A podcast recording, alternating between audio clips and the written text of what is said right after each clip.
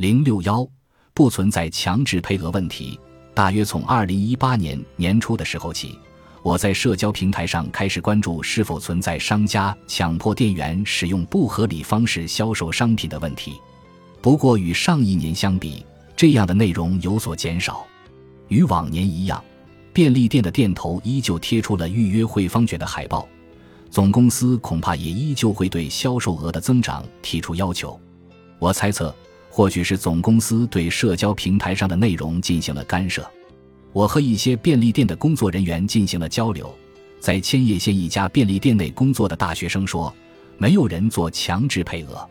他表示，由于自己工作的便利店位于住宅区内，附近没有其他竞争对手，所以商品卖得不怎么费劲。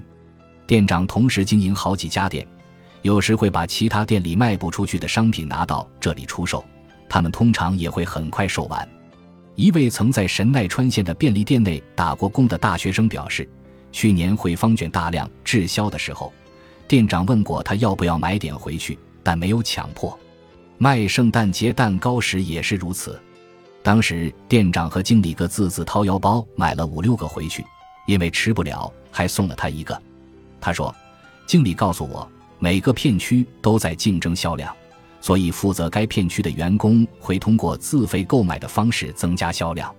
还有位七十多岁的女士，她曾经做过十几年的兼职店员，并且担任过店长的职务。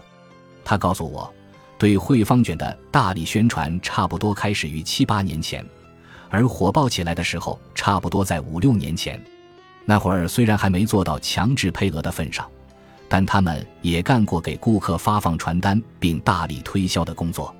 不得不承认，最近便利店里出售的汇方卷味道的确不错，有不少原本不吃的人也打算买来尝尝了。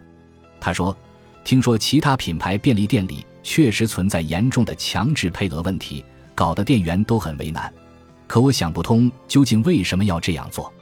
正如曾经做过便利店店长的近藤先生所说过的那样。”不同的便利店对强制配额的态度似乎存在着很大的差异。